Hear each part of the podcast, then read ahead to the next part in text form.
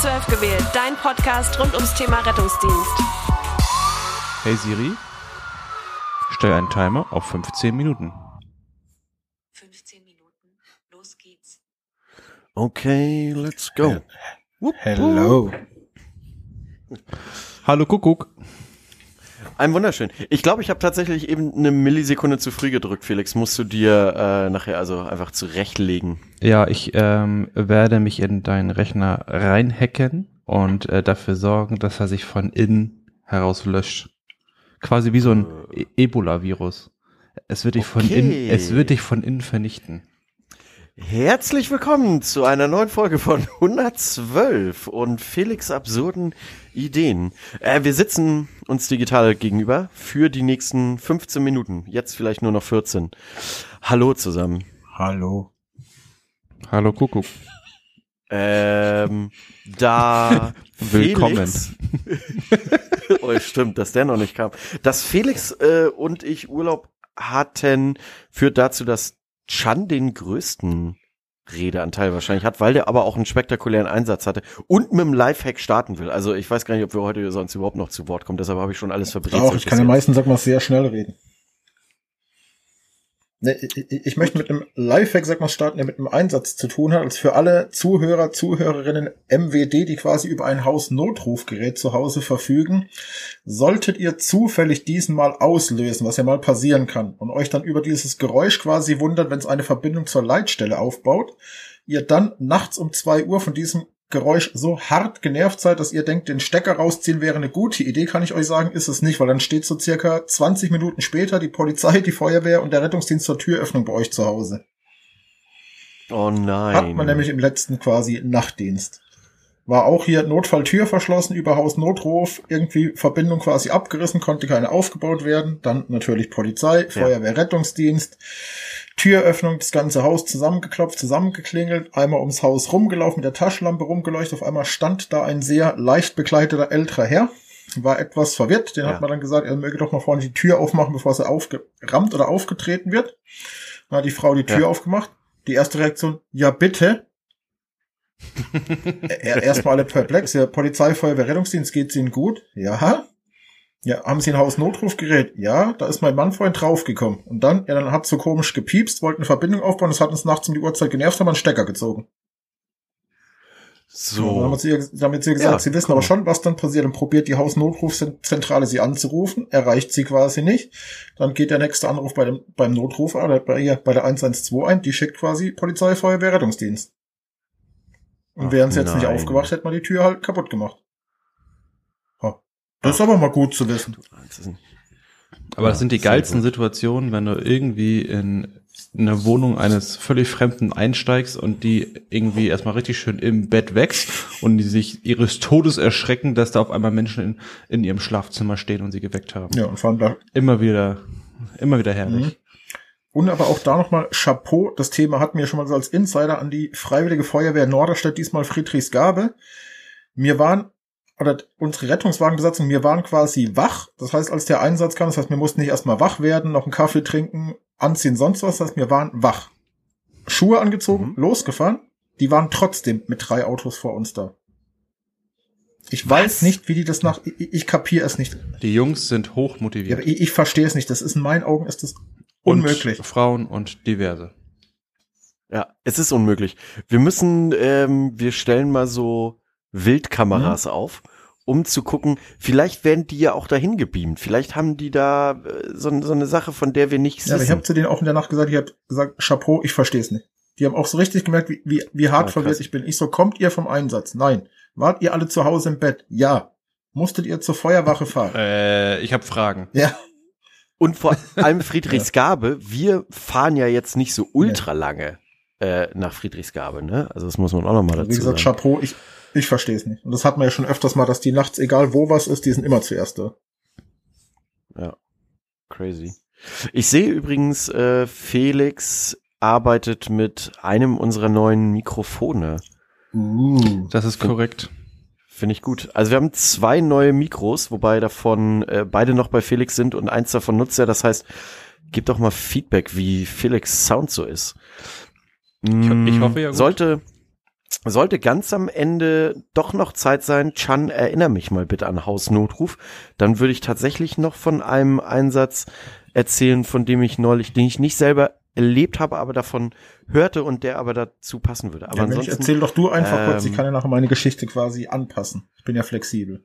Ja, okay, ähm, es geht auch um eine Hausnotrufgeschichte und zwar sehr tragisch. Es war wohl eine ähm, über 90-jährige Patientin, die sich äh, suizidieren wollte mit Medikamenten und hat auch schon einen Abschiedsbrief geschrieben und all das ähm, und ist dann, nachdem sie die Medikamente genommen hat und so weiter, aus dem Bett gefallen, auf ihr Handgelenk Hausnotrufgerät ähm, was natürlich zur Alarmierung führte, weil sich auch niemand gemeldet hat und entsprechend kam der Rettungsdienst ungewollt, aber die kamen dahin und dachten oder haben gesehen quasi, hey, hier ist ein Abschiedsbrief und alles und so, also es ähm, muss dann ja aus Versehen passiert sein und daher irgendwie tragisch, finde ich.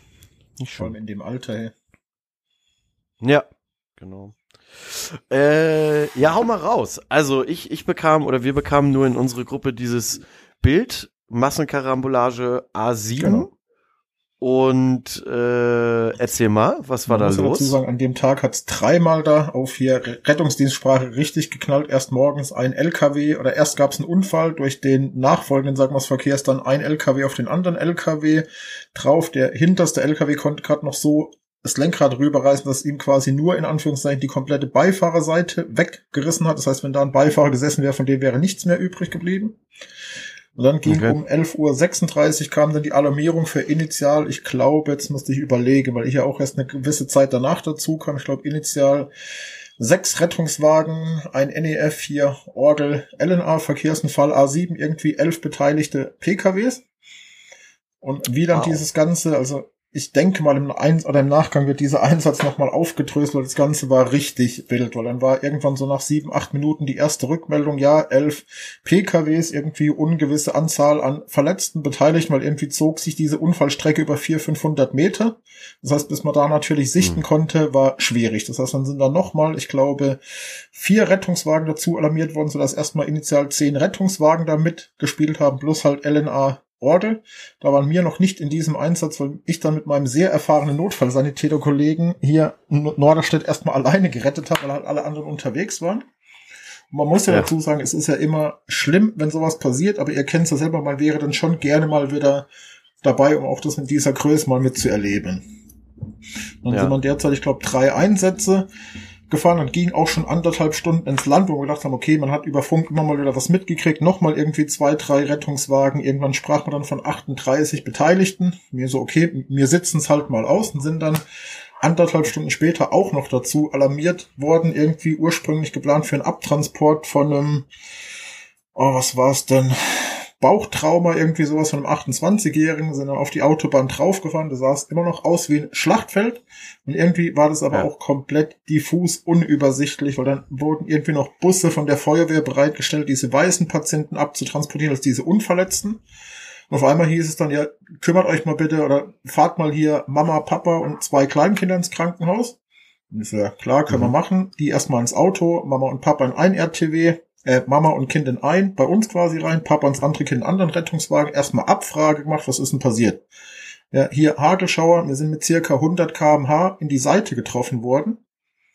Und ist so Uh. sportlich, hat's mir auch Bilder vom PKW gezeigt, alle Airbags ausgelöst, Seite demoliert, vorne demoliert, hinten demoliert und ich so, eigentlich haben wir ja Schockraumkriterium. Ja, wie alt waren die Kids? Vier Monate und anderthalb Jahre. Okay, Wie krass. Ja. Patienten Erstkontakt von uns zu diesen war quasi genau zwei Stunden nach Alarmierung, haben wir die zum ersten Mal gesehen um 11.36 Uhr, also schockraumpflichtige Patientin.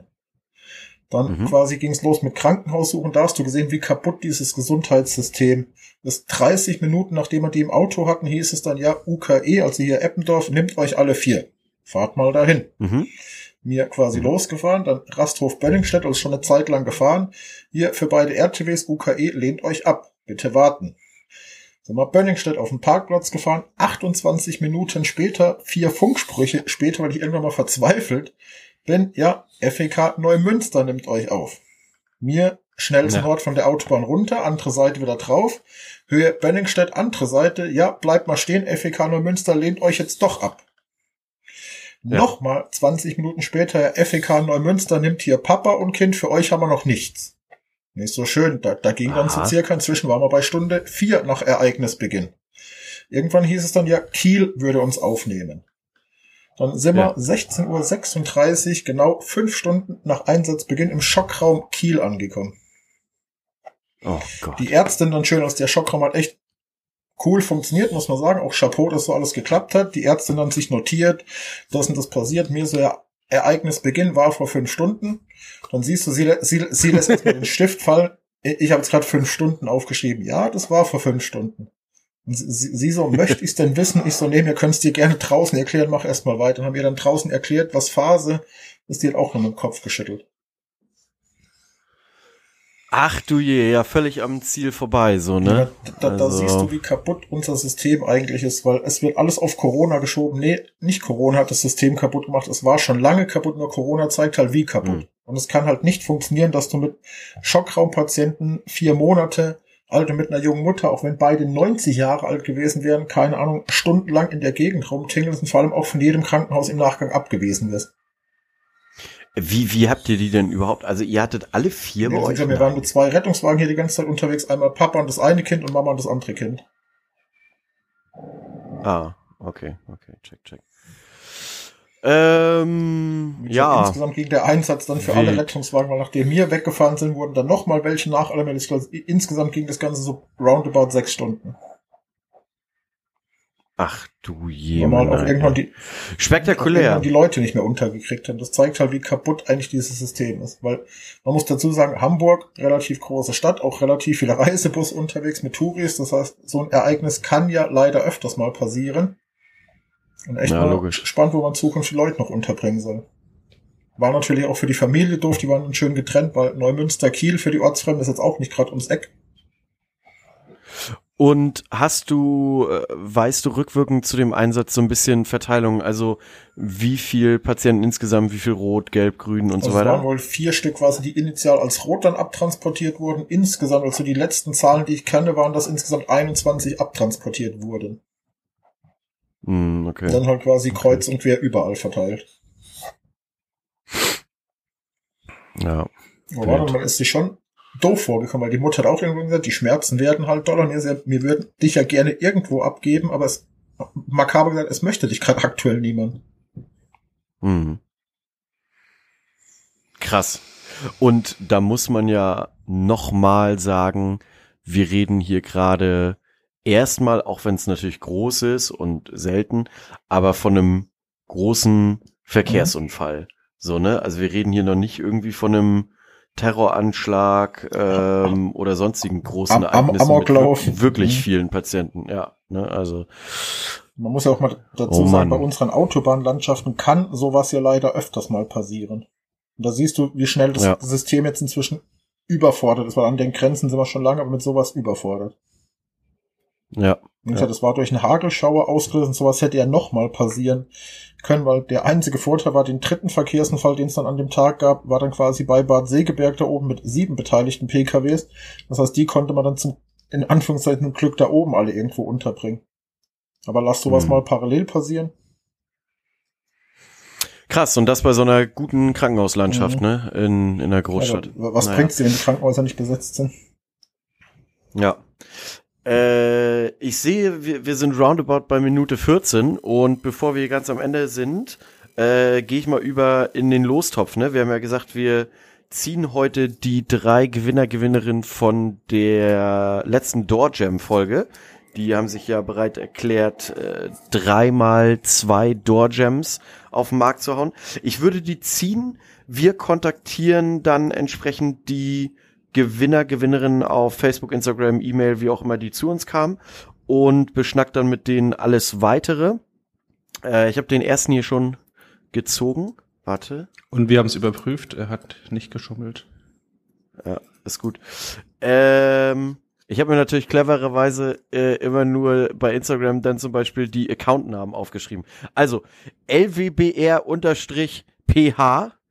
Herzlichen Glückwunsch schon mal. Du bekommst zwei. Ihr könnt euch dann auch immer aussuchen, welche ihr haben wollt. Also in, in den Farben. Es gibt ja dann auch noch Feuerwehr, Polizei, Rettungsdienst und so weiter. Ähm, unabhängig davon äh, mache ich auch noch mal unsere Steady äh, Gewinner, Gewinnerin. Dann habe ich hier Hendrik. Herzlichen Glückwunsch. Oh, Das war der Teil. Ge Über- Gewinner. Gewinnerin Nummer drei muss, äh, muss warten. Okay, oh, ich krieg's nicht auseinandergefriemelt hier. Ich habe das viel zu klein gemacht. That's what she said. Ähm, ähm, Jens Busalt. Uh, den kenne ich. Nice, nice. Ähm, so, wir haben unsere drei. LWBR-PH, Hendrik und Jens Busalt. So, äh, schaltet, äh, schaut in eure Mails, Instagram, was auch immer, Ordner rein und dann äh, schnacken wir euch an, wie das Ganze vonstatten geht.